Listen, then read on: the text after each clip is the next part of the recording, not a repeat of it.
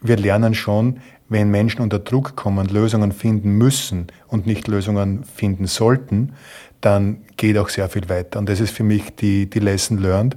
Und welche Lessons sonst noch gelernt wurden und vor welchen Herausforderungen Bildung heute steht, dazu spreche ich mit Martin Neubauer. Martin Neubauer ist der Institutsleiter des Wifi in Graz, war davor als Leiter Personal tätig, ist heute noch in der Lehre an der Aalto-Universität in Finnland und an der Fachhochschule Joanneum in Österreich tätig. Das heißt, jemand, der weiß, worum es geht, wenn wir über Bildung sprechen. Also freu dich auf das Gespräch. Herzlich willkommen zum Weiterbildungspodcast, dem Expertenpodcast für zeitgemäße Bildung und lebenslanges Lernen. Inspirationen, Know-how und Impulse für Bildungsverantwortliche in Weiterbildungsinstituten und internen Unternehmensakademien, die ihre Angebote noch erfolgreicher gestalten wollen. Ich bin Lothar Lackner und begleite dich durch diesen Podcast. Ja, heute darf ich mit Martin Neubauer, Institutsleiter des Wifi Steiermark, sprechen. Martin, vielen Dank, dass du heute zu Gast hier bist. Ist meine Ehre und Freude. Danke dir, Lothar. Ähm, es sind ja jetzt sehr, sehr interessante Zeiten für Bildung. Wir sind im größten Digitalversuch, äh, den wir uns vor einem Jahr noch gar nicht vorstellen konnten. Ähm, wir haben quasi ein Versuchslabor jetzt da draußen, äh, wo wir in Echtzeit das reinbekommen an Rückmeldungen, das wirklich zählt. Ähm, Martin, wie siehst du momentan die, die Situation als Institutsleiter? Wie geht das Wifi mit dieser Zeit um? Vielleicht. Mhm. Es ist eine spannende Zeit, so wie du richtig sagst. Für uns ist diese Zeit eine Operation am, am offenen Herzen, ohne Narkose äh, und vielleicht auch teilweise ohne Masken, weil wir wirklich tagtäglich Neues lernen und tagtäglich reagieren müssen. Äh, das Gute, was ich jetzt so nach den ersten sechs Monaten der ganzen Corona-Pandemie wahrnehme, ist das, wie unglaublich flexibel Menschen reagieren können. Und das ist für mich die positive äh, Konnotation des Ganzen.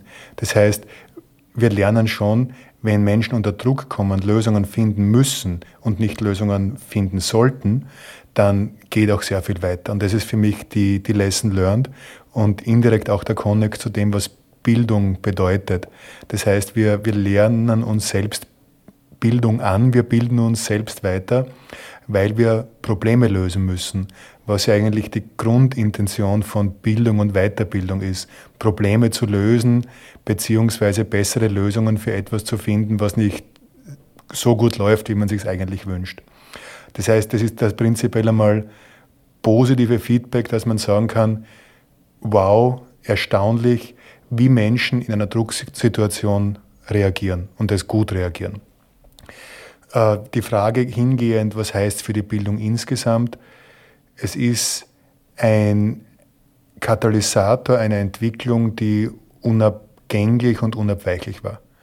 Dass wir zusehends und immer mehr digitale Kanäle benutzen müssen, um Wissen, Kompetenzen zu kommunizieren, zu transferieren, äh, weiterzugeben, das ist vollkommen klar. Nur die Geschwindigkeit war nicht klar. Das ist ungefähr so, wie wenn man von Kupferdraht auf Glasfaser umsteigt und das von einem Tag auf den anderen wie mit dem Umschalten eines, eines Schalters halt äh, darstellt. Und Dementsprechend muss man auch die Situation handeln, weil ein Kupferdraht wird anders isoliert als ein Glasfaserdraht und dementsprechend muss auch die Infrastruktur passen. Und wenn eben dann die Frage dahin geht, was heißt für die Bildung, natürlich, wir haben kompetente Trainer, aber auch da muss insgesamt die Kompetenz passen, dass man auf anderen Kanälen adäquat vermittelt. Und natürlich, wenn man schon bei Glasfaser und bei Kupferdraht sind, es muss die entsprechende Bandbreite auch gegeben sein. Bandbreite wirklich in diesem Sinn, dass man von A nach B oder von A nach zum Individuum schnell und ohne Unterbrechungen kommunizieren kann, weil die Digitalisierung bringt in der Bildung nur dann was, wenn es zwischen A und B keine Kurven gibt, keine Umwege, sondern den geraden, direkten Weg. Ich glaube, da war Wifi wirklich vor große Herausforderungen auch gestellt, weil einerseits Unternehmungen, die mit ihren Mitarbeitern jetzt im Homeoffice kommunizieren müssten und ihre, ihre Infrastruktur dahingehend ausrichten, musste die ja gleich extrem skalieren äh, auf sehr, sehr viele Teilnehmer und sehr, sehr viele Trainer hin. Also es war sicherlich eine herausfordernde Zeit. Ist es, war es, aber man muss es positiv sehen. Äh, Bildung ist ein Thema, das sehr, sehr positiv konnotiert ist. Es wird niemand in der Welt da draußen sagen, Bildung ist unnötig. Bildung bringt nichts. Da gibt es einen, einen Common Sense, wo man sagt, wer sich weiterbildet, wird im Zweifelsfall gescheiter oder weiß mehr. Äh, jetzt sind wir somit in einer Disziplin da, wo die Menschen wollen. Menschen zum sich bilden zwingen, wird im Zweifelsfall nichts bringen. Das ist ein Absitzen von Zeit, aber kein, kein, kein Entwicklungsprozess. Insofern haben wir eine positive Grundausgangssituation. Nur, wo, wo wir schon merken, dass, dass wir uns eben wirklich in, in einem Versuchsfeld befinden, ist eben, wie wird die Bildung angenommen. Das heißt, äh, wir kämpfen mit so Themen wie Müdigkeit. Äh, was ist, wenn nach einer Stunde, nach einer Dreiviertelstunde einfach der Kontakt mit dem Trainer, der jetzt nicht greifbar ist, schwieriger wird. Man schweift ab gedanklich. Vielleicht ist der Koffeinspiegel zu niedrig, keine Ahnung. Aber es ist einfach eine Müdigkeit, die einem befallen kann, wo man eben sagen muss, okay, da muss man dann entgegenwirken. Das heißt, diese Anforderungen, an die man vielleicht vor diesem massiven Schub, die man nicht so bewusst vor Augen hatten, die sind auf einmal da. Und das ist etwas, wo wir tagtäglich dazulernen, wo die Trainerinnen und Trainer tagtäglich dazulernen. Und das ist spannend, aber auch sehr dynamisch.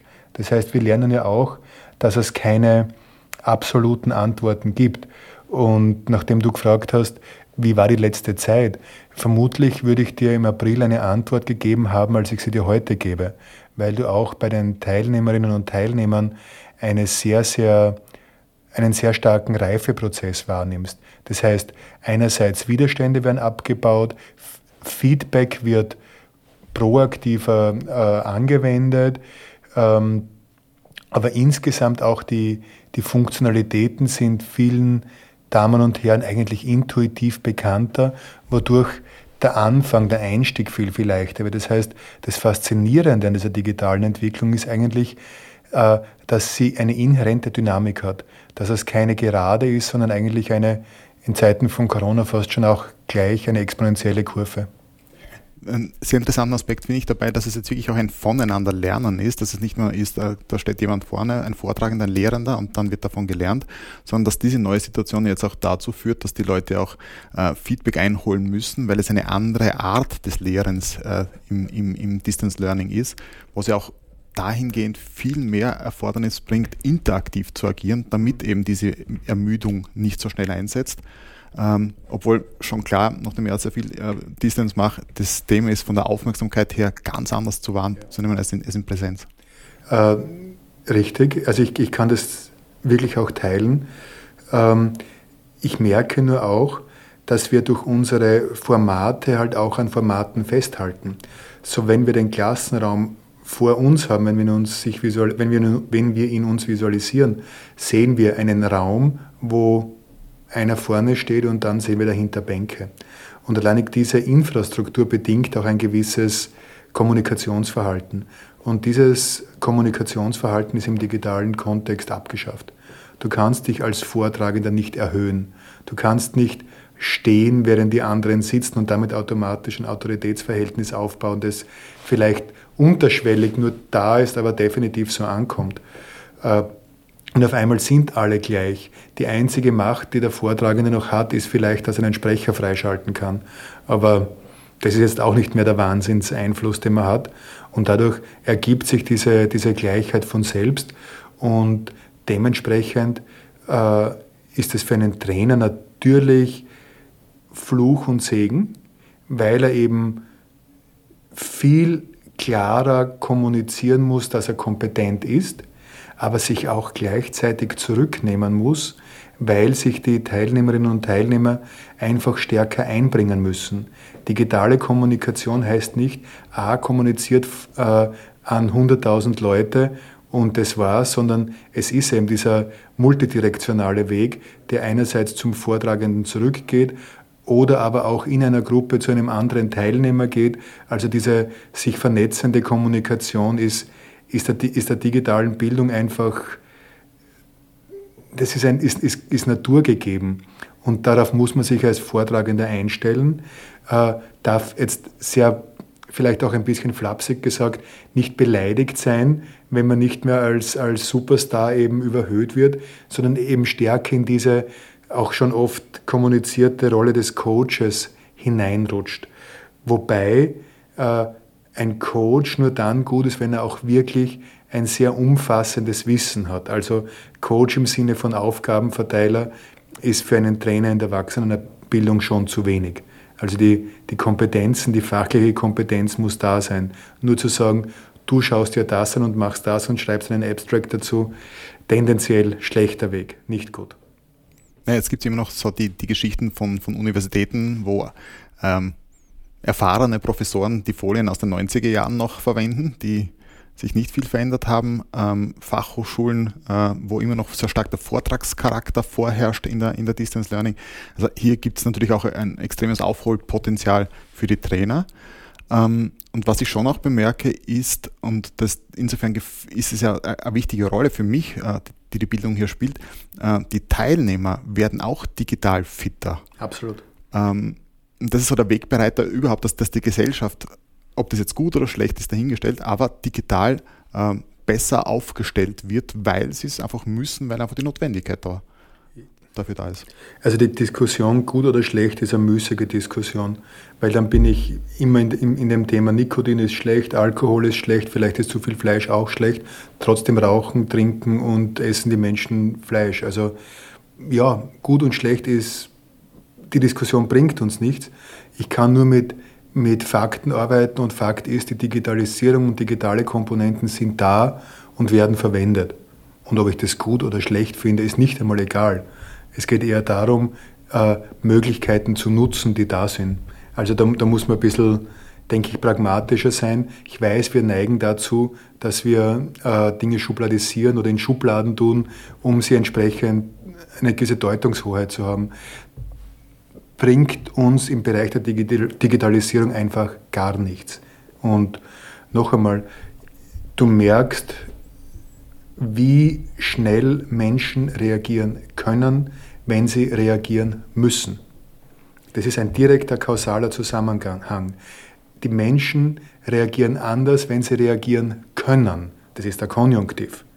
Und da sind wir in der Erwachsenenbildung als WIFI natürlich stark gefordert, weil die sehr einfache Antwort ist die, wenn wir nicht adäquat unsere Möglichkeiten nutzen, um die Kundenbedürfnisse zu befriedigen, ist die Antwort darauf, es bucht bei uns keiner einen Kurs.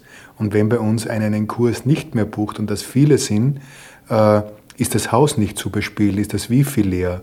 Und das ist für uns definitiv kein Ansatz. Also der Ansatz muss ja eher der sein, noch mehr Kunden zu kriegen, äh, noch mehr Interessierte zu finden, die sagen, sie wollen sich weiterbilden, wo man sagen kann, auch wenn du dich vielleicht bisher gesträubt hast, ins Wifi zu kommen, vielleicht keine Zeit hattest, vielleicht keine Lust hattest, durch die Stadt zu fahren oder, oder in, eine, in, ein, in, ein, in eine Regionalstelle im Land zu fahren, ähm, okay, jetzt kannst du es von zu Hause aus machen, nutzt die Möglichkeit. Es ist eine Variante mehr, äh, um, um gescheiter zu werden.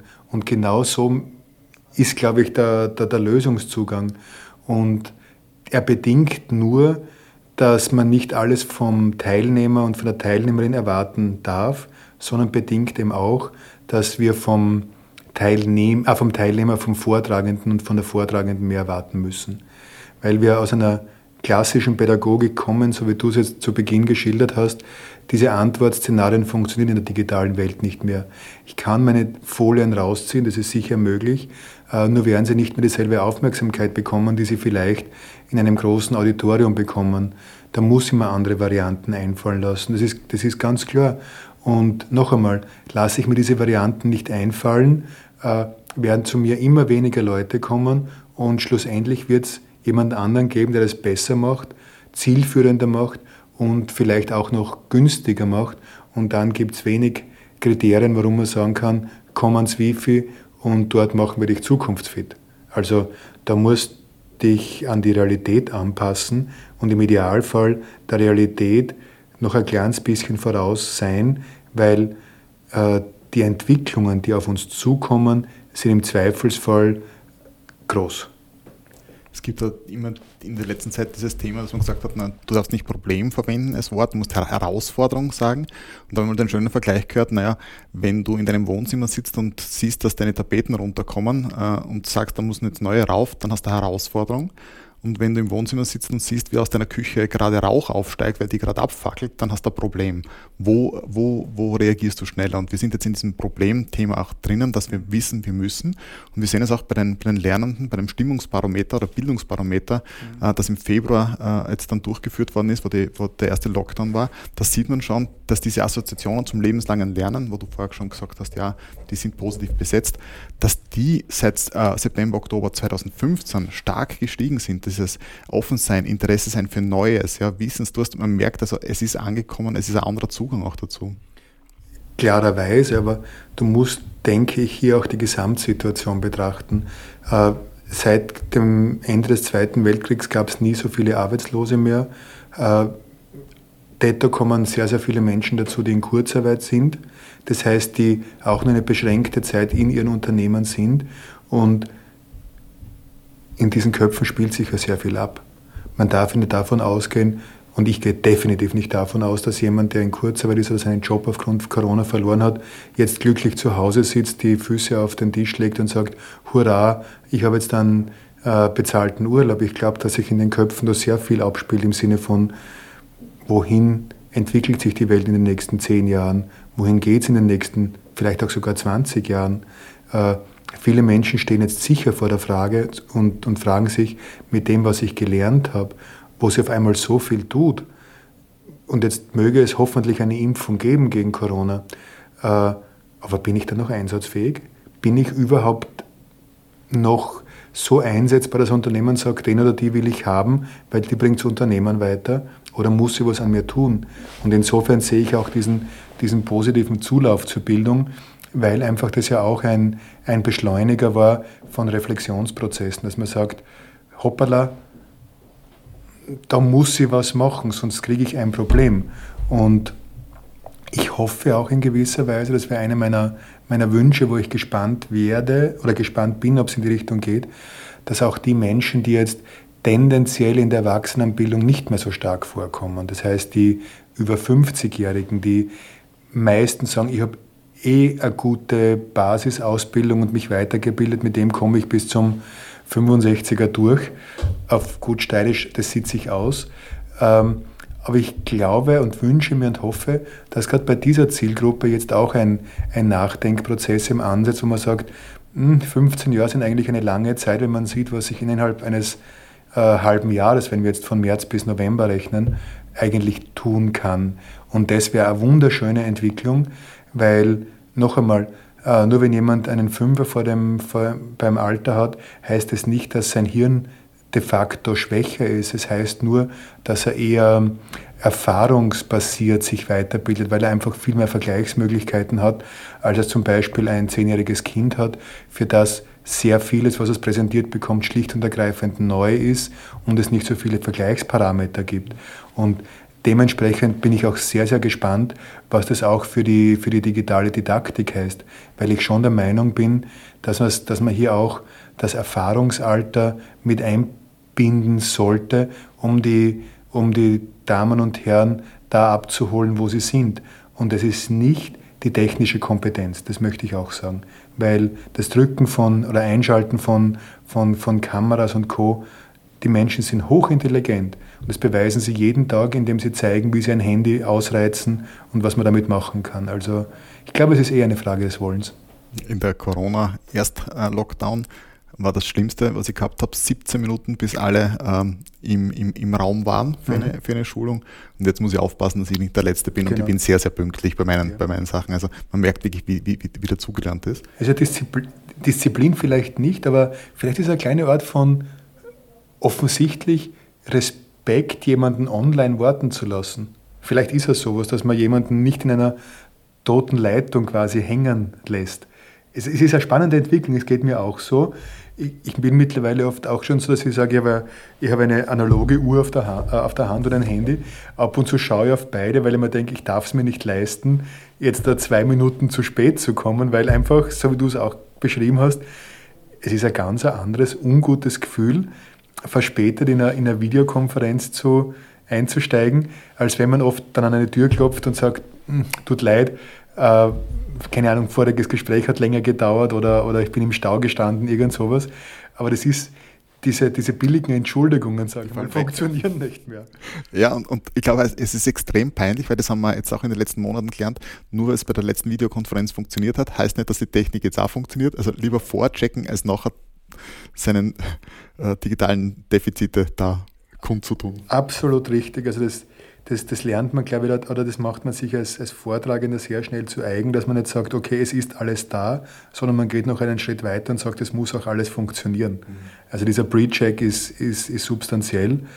Und was ich nur merke in der Kommunikation, ist eben, ähm, dass es eben unterschiedliche Wahrnehmungen gibt.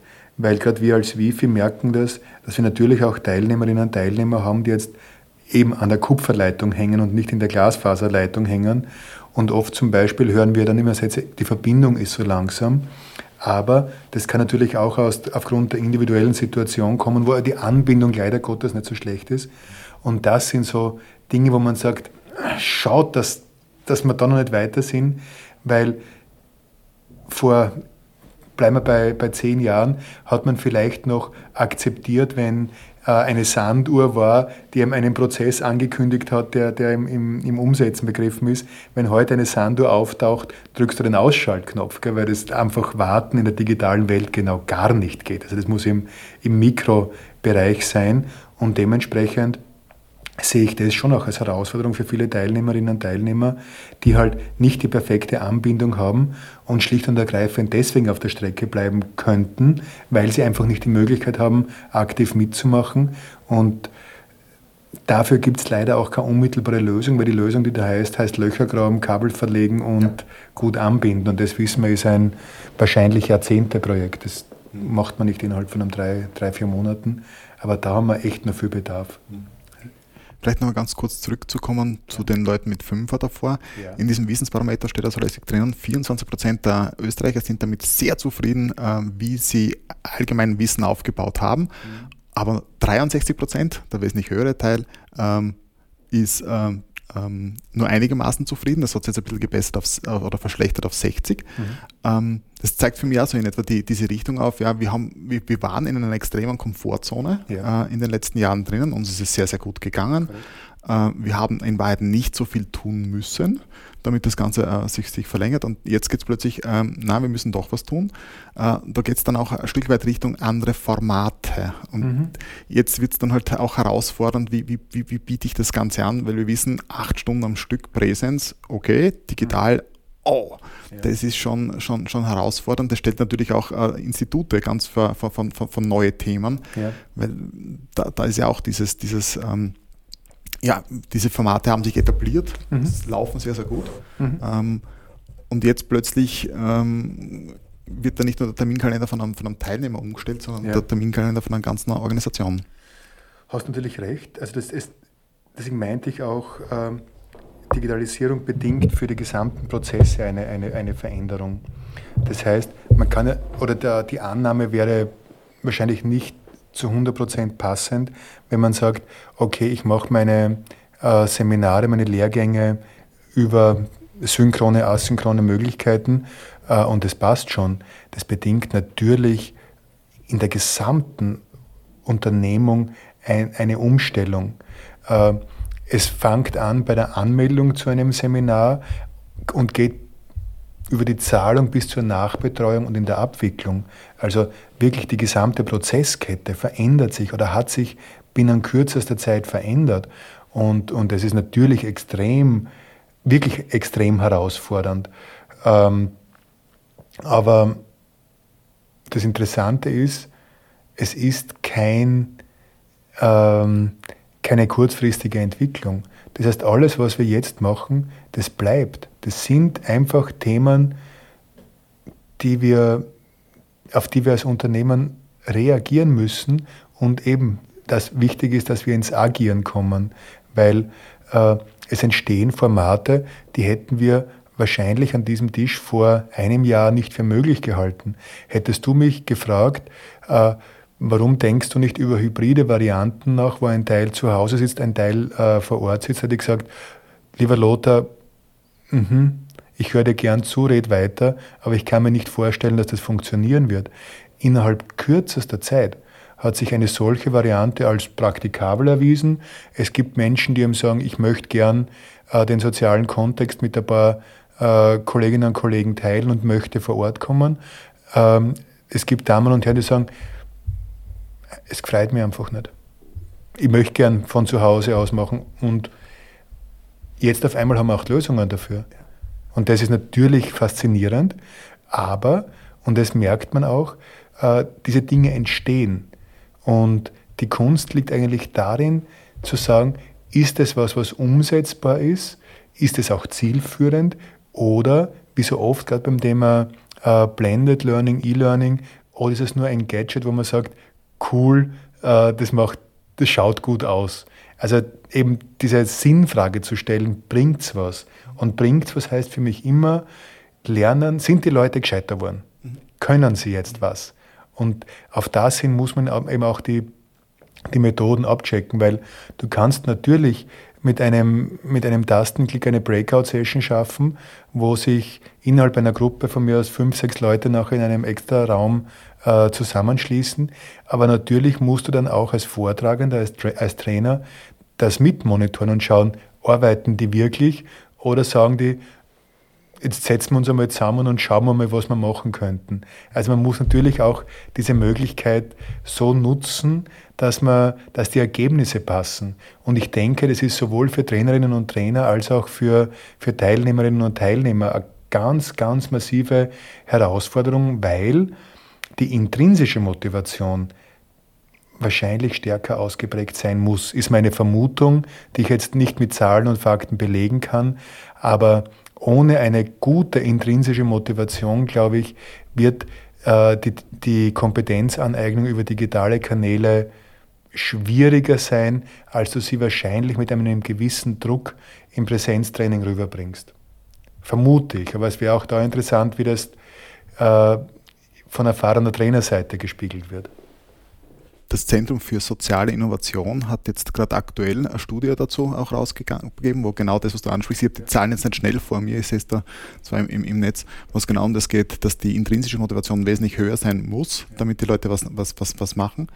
Ähm, und ähm, ich denke auch, dass wir jetzt wegkommen von diesem Entweder-Oder zu dem sowohl als auch. Ja. Und das ist ein, großer Bruch, der in den Mindsets der, der Menschen auch, auch, auch stattfinden muss.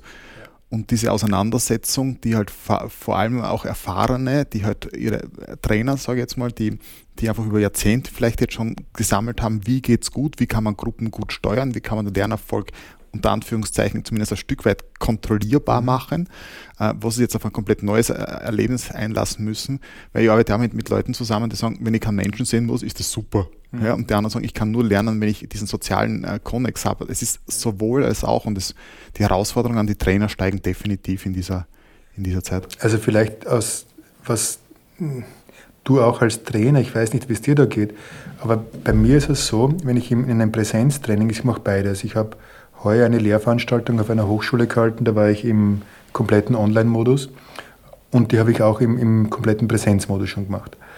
Und es gibt Augenblicke, wo du in den Augen deiner Zuhörer siehst, sie haben es begriffen. Dieses Feeling, wo du merkst, okay, jetzt merke ich, dass die Ohren offen sind, die Windungen bis zum Hirn äh, gut durchgespült sind, jetzt nehmen sie was auf. Das ist oft nur ein Fenster von fünf Minuten. Aber da merkt man, da, da, da werden die Gehirnganglien aktiviert. Dieses Feeling, und das ist ein reines Gefühl, es ist wirklich in der Bauchgegend angesiedelt, äh, ist natürlich online viel schwerer zu spüren. Und ich persönlich habe mir genau damit schwer getan, äh, merke aber eben auch, und, und das ist das, was, wo man sagt, das ist dieser Switch, wo man sagt, Dinge, die in einem Präsenzmodell funktionieren, können in einem Digitalmodell einfach gar nicht funktionieren. Und deswegen wäre es zum Beispiel in einem reinen Präsenzsetting, wenn du hier äh, Wissensüberprüfungen, Kompetenzchecks machst, sehr schnell anzipfend, können auch eine, einen Bruch in der, im, im Narrativ, im Erzählen äh, produzieren. In einer digitalisierten Online, in einem digitalisierten Online-Setting ist das wiederum ganz was anderes. Das gibt es eine viel positivere Aufnahme. Sagt man, okay, habe ich das jetzt begriffen, weil jetzt habe ich gerade vorher nicht aufpasst, aber jetzt schaue ich mir das vielleicht nochmal an, stimmt, eigentlich da hätte ich nochmal zurückschauen können oder das, wenn ein Vortragender jetzt synchron vorträgt, das Ganze vielleicht noch aufgezeichnet ist, das Video schaue ich mir noch einmal an, was der da gesagt hat, da war was. Und auf einmal ergeben sich innerhalb oder in beiden Szenarien Dinge, die im anderen nicht möglich sind. Und das finde ich spannend. Also zu sagen, eben dieses Feeling, okay, jetzt habe ich die Meute, jetzt habe ich meine, meine Damen und Herren gefangen, was halt online einfach schwieriger ist, äh, was, was, was, definitiv ein, ein, Vorteil der Präsenz, in meiner Wahrnehmung der Präsenzwelt ist, aber auf der anderen Seite dieses äh, kleine, permanente sich raufarbeiten, weiterarbeiten, hat natürlich auch viel, viel mehr Möglichkeiten, den eigenen Erfolg zu sehen. Und daraus generiert man dann wieder, dass man sagt, motivierend, weil was motiviert dich mehr als Erfolg, wenn du was geschafft hast, wo du siehst, boah, eigentlich lässig, was ich in der letzten halben Stunde zusammengebracht habe. Und da merkt man, wie unterschiedlich die Welten sind. Und ich glaube, man sollte nicht den Fehler machen und annehmen, was online funktioniert, muss auch im, im Präsenzmodus eins zu eins funzen, sondern äh, und vice versa. Und das sind einfach diese spannenden Geschichten, wo wir nicht nur auf Literatur oder auf andere Quellen referenzieren können, sondern wo wir wirklich in einem Versuchsstadium sind, wo wir eigentlich das machen, wo wir Menschen ja auch sehr gut sind, ausprobieren. Und in dem Fall ausprobieren ohne Anleitung. Also das ist nur ein bisschen komplexer als IKEA-Kaster, leider Gottes. Ja, wir sind wieder in den Themen drin, die Sachen auszuprobieren. Ja. Ich kann das sehr, sehr gut nachvollziehen, auch zwar auf der Uni 25 Studenten Distance Learning. Mhm. Das ist in, in, einem, in einem Lehrsaal sind 25 Leute extrem cool zu überblicken. Ja. In, einem, in, einem, in, einem, in einem Meeting virtuell wird es echt herausfordernd, in den Gesichtern zu lesen, wen habe ich noch, wen habe ich nicht. Ja. Ähm, ist eine ganz, ganz andere äh, Anforderung, logischerweise auch an die, an die, an die Trainierenden. Mhm. Ähm, Formate war jetzt irgendwie so das Thema jetzt als Institut. Äh, Wifi ist ja draußen in Unternehmungen mhm. äh, äh tätig, wo mit Personalistinnen und Personalisten äh, äh, Themen. Da ist ja auch äh, das Thema noch immer stark da, dahingehend gegliedert. Ich habe meine Präsenztage, wo, wo abgeleistet wird. Mhm. ich habe irgendwie so das Gefühl, da draußen ist jetzt auch sehr, sehr viel Neues ausprobieren und, und, und schon langsam öffnen. Wie gesagt, es ist eine es gibt Entwicklungen, vor denen kann ich mich schlicht und ergreifend nicht verschließen. Und ich halte Personalistinnen und Personalisten für wirklich Menschen, die ein gutes Gefühl haben, was kommen wird, die aber gleichzeitig auch ein gutes Auge dafür haben, was die, was die Mitarbeiterinnen und Mitarbeiter brauchen. Äh, und wenn wir jetzt einen Industriebetrieb nehmen, wo sehr viel im Grund, in der Grundlagenarbeit gemacht wird, also ich meine jetzt wirklich Schulungen mit Tools, also mit Werkzeugen oder ähnliches, äh, da war einfach es gelernt, das über Präsenz zu machen und das Tolle war, es funktioniert ja auch sehr gut. Und ich verstehe jeden Personalisten, der sagt, never change a running system. Es funktioniert, die Menschen sind zufrieden. Äh, nett, wenn du da mit einem Vorschlag kommst, wie man das digitalisieren kann, aber noch einmal gut steirisch, za was. Also was, was, was bringt es mir? Was habe ich davon? Warum soll ich mir, warum soll ich mir das antun? Äh, auf einmal ist es aber so, dass, jetzt nehmen wir wirklich die Kurzarbeit, Mitarbeiter vielleicht nur mehr 10% ihrer gesamten Arbeitszeit in der Unternehmung sind. Sprich, der ist vier Stunden in der Woche da, wenn 40 Stunden die Arbeitswoche äh, umfasst. Nichtsdestotrotz, sein Bildungsbedarf ist da. Und natürlich, Personalisten sind wirklich äh, vernunftbegabte und gescheite Menschen, die jetzt sagen, okay, wenn sie nicht da sind, kommt die Bildung halt zu ihnen. Dann muss man sie dort abholen, geografisch, wo sie sind. Und wenn sie im Homeoffice sind, so viele Trainer habe ich nicht, dass ich zu jedem nach Hause einen Trainer schicken kann. Da gibt es halt nur den digitalen Kanal. Das ist einfach so. Und der gute Personalist weiß einfach, dass er gewisse Dinge zu akzeptieren hat. Das ist kein, äh, das ist jetzt keine Religionsfrage mehr im Sinne von, mache ich digital, mache ich nur Präsenz. Die Frage stellt sich einfach nicht mehr. Die Frage darf man sich nicht mehr stellen. Die Frage ist eher die, äh, wie kann ich, und das ist jetzt für uns auch als Wifi immer ein Thema, wie kann ich alle Möglichkeiten, die notwendig sind, bereitstellen, unter der Prämisse, dass die Kosten nicht ins Unermessliche wachsen. Weil man darf nicht vergessen, wenn ich einen zweiten Kanal mache oder wenn ich äh, eine neue Straße baue, irgendwer muss den Asphalt zahlen. Irgendwer muss, muss, muss vielleicht einen Tunnel graben. Das heißt, ich bin automatisch auch auf der rein pekuniären Ebene mit, mit Themen konfrontiert, wo ich sage, verdammt, für die brauche ich eine Lösung. Und die Lösung ist wahrscheinlich nicht die, dass ich sage, die Kurse bei uns werden ab sofort von den Kosten her verdoppelt, weil wir haben auch die doppelten Möglichkeiten, äh, mit das Wissen sich anzueignen. Das wird im Zweifelsfall nicht angenommen werden. Und das sind natürlich Herausforderungen, weil Trainer natürlich zu Recht sagen, schau, das ist ein cooles Tool, das ist ein cooles Device, lass mich doch damit arbeiten. Und man ab und zu dann vor der Situation ist und sagt, kann man sich das, will man sich das leisten? Ist es drinnen? Weil noch einmal, als, als Wifi sind wir ein kaufmännisch geführter Betrieb und es geht um, diesen, um diese Abstimmung zwischen, was ist ein Kurs wert, das heißt, was kann man einem Kunden mit Fug und Recht sagen, schau, dein Geld ist gut angelegt, weil dafür bekommst du auch eine entsprechende Leistung äh, und, wo, und wo wird es dann irgendwann einmal nicht mehr nachvollziehbar. Und, und das, sage ich mal, ist unser, unser kaufmännischer Gedanke dahinter, weil gewisse Dinge muss ich sowieso machen. Und wenn ich heute auf, auf ich bleibe jetzt wieder in einer sehr, sehr äh, grundsätzlichen Welt, wenn ich sage, ich möchte das Medium Webinar nutzen, um viele Leute mit, punktuell mit Inhalten zu, zu versorgen, die wirklich ein kleines, ein kleines Themengebiet umfassen, kann es sein, dass ich auf einmal 200, 300, 400, vielleicht sogar noch mehr Interessierte habe, aber die muss ich entsprechend äh, noch einmal technisch auch servicieren können. Und wenn ich dann einen Engpass in, der, in, der, in, der, in den Leitungen habe, dann ist das eine Katastrophe. Und noch einmal, das verursacht Zusatzkosten, wird aber nicht oder ist nicht zu hinterfragen, weil das gemacht gehört. Auf der anderen Seite kommen eben Dinge dazu, äh, wo man sagt, technische Infrastruktur oder, oder technische äh, Möglichkeiten, kann man sich das leisten? Das heißt, man muss auch ein bisschen die kaufmännische Ebene in diesen ganzen Bildungsprozess mit reinziehen. Weil nur zu sagen, jeder bekommt einen Laptop, jeder bekommt einen Computer etc. etc. noch einmal. Das ist direkt mit einem entsprechenden Geldfluss verbunden. Und irgendwann muss das Spiel auch ausgehen und man darf nicht so naiv sein und glauben, das wird schon irgendwann einmal eine Rendite abwerfen. Da glaube ich, dass das nicht so zielführend ist.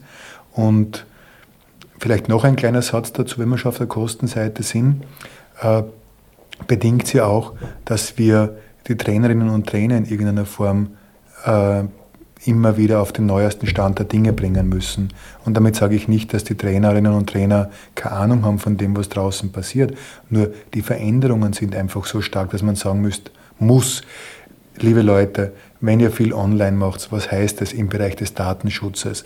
Was heißt das äh, im Bereich, darf jemand aufzeichnen, darf jemand nicht aufzeichnen? Es tauchen aus dem Nichts äh, wirklich eine, eine, eine ganze Enchilada an Fragen auf. Äh, die einfach noch nicht bestanden haben. Und da sehe ich uns als, als WIFE natürlich als, als Partner, man sagt, schaut, das, darauf müsst ihr euch einstellen, das könnt ihr so verwenden. Nochmal mit Kosten verbunden und deswegen auch alle Prozesse äh, sind davon betroffen, weil wir uns natürlich die Frage stellen müssen, geht sich das am Ende des Tages noch aus? Das ist unsere kaufmännische Verantwortung neben unserer äh, didaktischen Verantwortung. Und ab und zu habe ich das Gefühl, die Kostenseite schaut man nicht so gern an, weil man weiß, dass da im Zweifelsfall rote Zahlen stehen werden. Darum ignoriere ich es gleich einmal prophylaktisch. Ja, wenn, man, wenn man sich anschaut, was die, die Kundinnen dazu meinen, dann sagen die, naja, äh, diese ganze Online-Ausbildungen, die müssen immer deutlich günstiger sein als Präsenzkurse. Mhm. Stimmen 30 Prozent voll und ganz zu und 36 Prozent einigermaßen. Das ist mhm. eine Zweidrittelmehrheit in Wahrheit. Mhm, stimmt. Ähm, auf der anderen Seite habe ich das ganze Datenschutzthema, das ganze äh, Urheberrechtsthema, ähm, das ganze Kopier- und Verteilthema äh, äh, da, da, da mit drinnen. Ähm, wir wissen, dass, dass Apple, Amazon, Google extreme Anstrengungen äh, unternehmen, Wissen so gut wie möglich kostenfrei äh, ja. in, in, den Markt zu bringen. Und ähm, so wie der, der Google ähm, Chef letztes Jahr in Berlin gesagt hat, geht es ihm nicht nur darum, dass es sich hier um IT-Ausbildungen handelt, mhm. sondern die gehen in Persönlichkeitsentwicklung und dergleichen rein. Das heißt, wir kommen irgendwie schön langsam in die Richtung, ähm, dass, dass, dass, dass Bildung ganz klar Skaleneffekten unterliegt.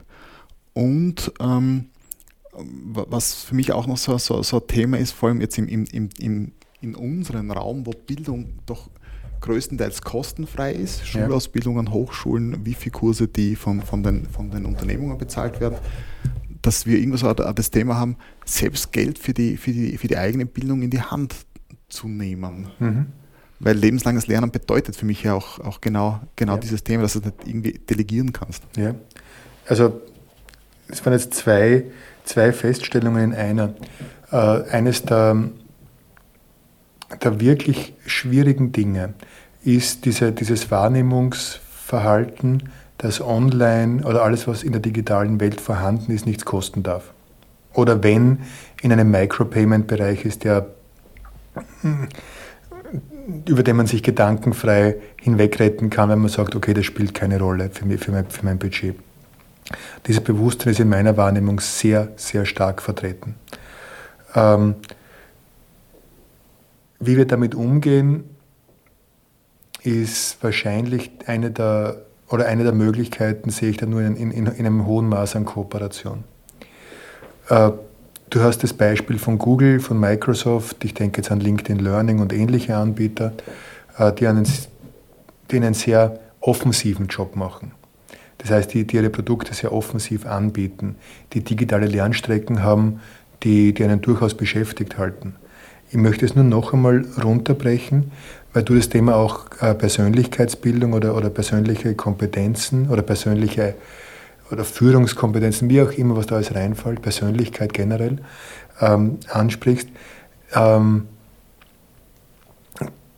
hier glaube ich, dass es sehr, sehr stark äh, in diesen hybriden Bereich gehen wird. Also hier, hier, hier, sehe ich keine singuläre Lösung, dass du sagst, das geht rein in den digitalen Bereich. Ich glaube, man teilt ja auch Lernen in unterschiedliche Lernarten oder Bereiche auf und dieser Bereich des sozialen Lernens, gerade im, im Bereich der Persönlichkeit, ist an die, an die Präsenz anderer Personen gebunden. Äh, das ist, hier ist Hybrid wahrscheinlich eine sehr gute Variante oder blendet, wie auch immer man das Wort deutet. Die Grundherausforderung ist aber die, dass, dass man sagt, Angebote, eben wie digitale Lernstrecken, werden als Gott gegeben hingenommen, die haben da zu sein, aber eine Zahlungsbereitschaft ist dafür eigentlich nicht sehr stark ausgeprägt. Und jeder, der versucht hat, einmal eine gute Lernstrecke zu machen, äh, kann sagen, dass die Zeit, die er dafür verwendet hat, sicher deutlich länger ist als das, was am Schluss da ist. Das heißt, das Aufbereiten, Nachbereiten und auch das Warten, also keine Lernstrecke hält ewig, äh, ist wirklich sehr, sehr arbeitsintensiv. Und ich sage jetzt noch einmal, wenn das nicht das Abfilmen eines Kurses mit einer Kamera ist, die aus einer Perspektive das Bild und den Ton aufnimmt. Also alles, was da in, in diese Richtung geht, dass die Aufmerksamkeitsschwelle die Minuten, den, also die, den Minutenzeitpunkt überschreitet. Äh, und hier gute Antworten zu finden, ist eine enorme Herausforderung. Wobei ich eben glaube, dass man hier nur in, in größeren Dimensionen denken darf. Das heißt, wenn's, wenn man wirklich sagt, es gibt Inhalte, die noch nicht existent sind oder noch nicht in einer qualitativ hochwertigen Form existent sind, wird man das nur kooperativ abwickeln können. Sage ich jetzt als Vertreter des Wifi. Würde ich jetzt hier als CEO von, von Microsoft sitzen, was ich zum Glück nicht bin, würde ich sagen, das machen wir. Aber als, als regionaler Bildungsanbieter kannst du dich in diesem Bereich nur mit Kooperation gut positionieren. Das heißt natürlich einerseits innerhalb der, der großen Wifi-Gruppe, aber eben auch in Kooperationen mit anderen guten Partnern. Ansonsten ist die, die, die Kosten, da sind die Kostenparameter nicht so zu, zu stemmen. Wie gesagt, das Thema mit der Zahlungsbereitschaft ist ein anderes. Gefühlt, aber das ist jetzt keine, kein, keine, keine gut dokumentierte Quelle, gefühlt erleben wir hier einen Umbruch.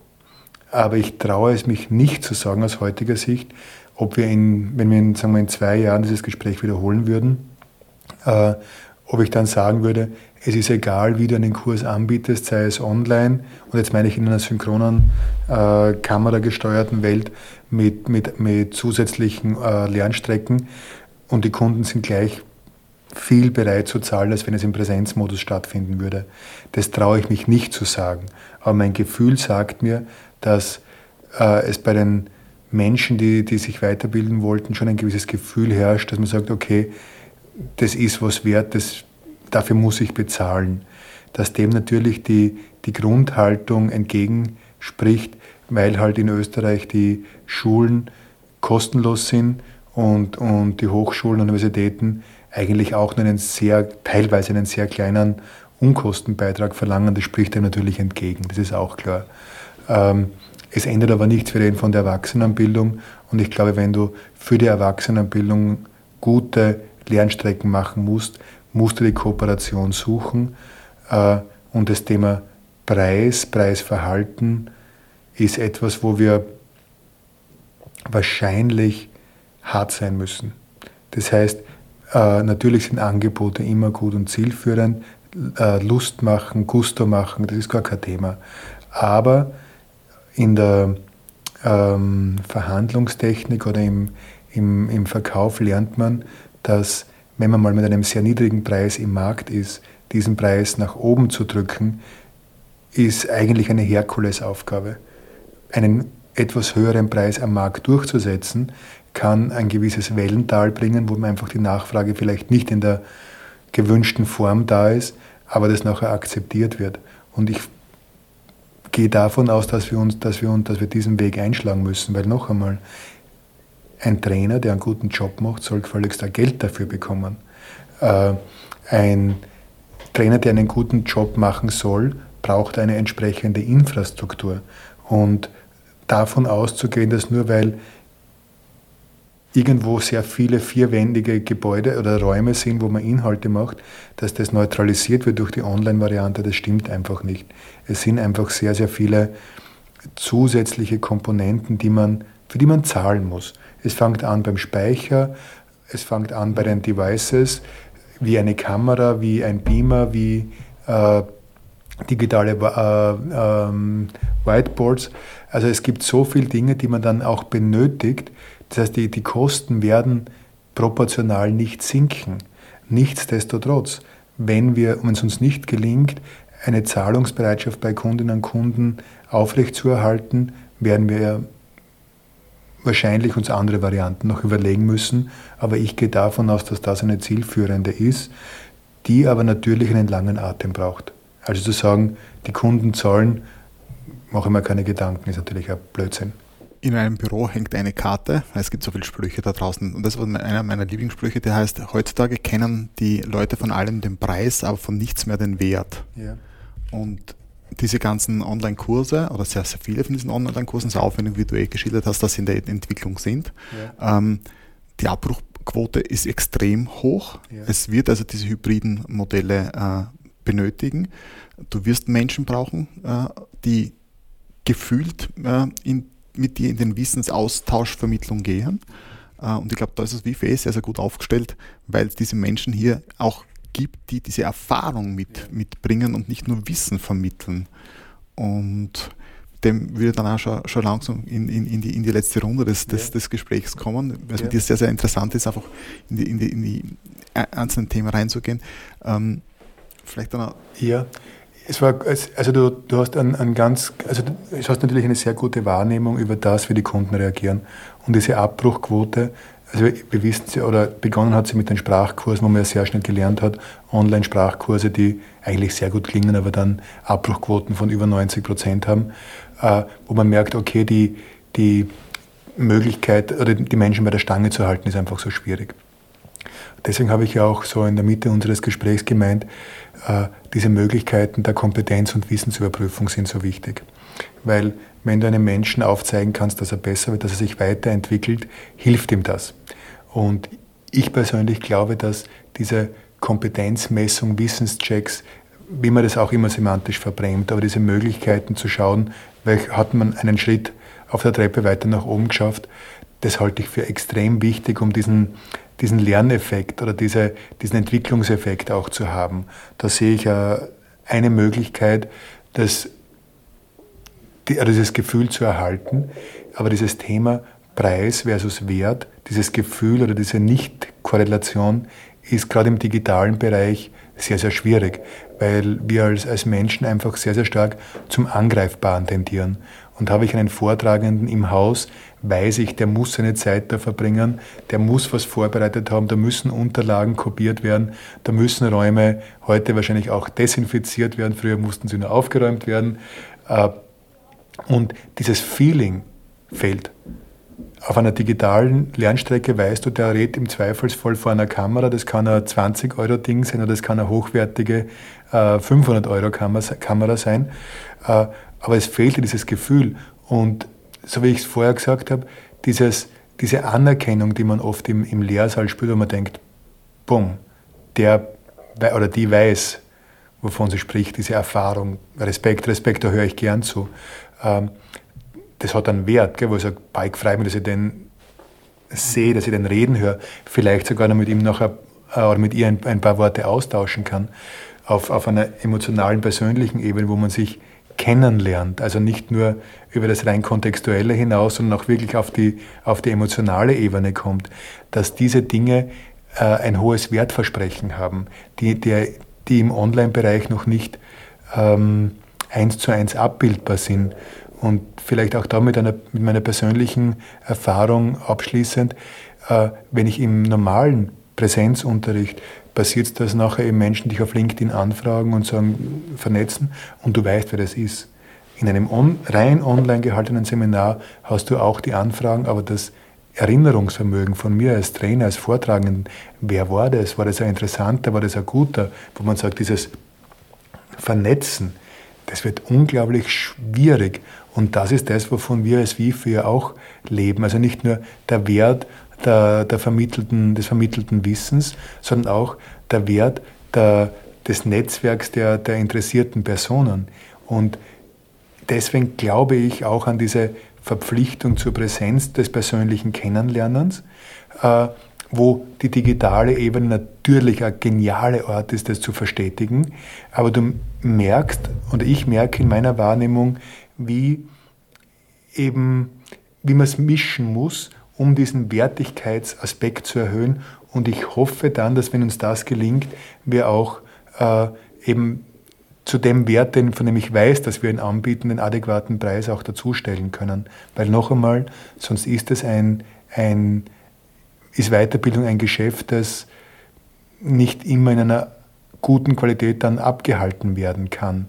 Weiterbildungsproduktion von Inhalten hat ihren Preis, sei es in Präsenz oder sei es im, im digitalen Modus. Genau, hat ihren Preis und hat ihren Wert. Genau. Martin, vielen, vielen Dank, Danke dass du heute mein Gast warst. Danke. War sehr, sehr interessant. Danke, ich habe es auch sehr genossen. Danke vielmals.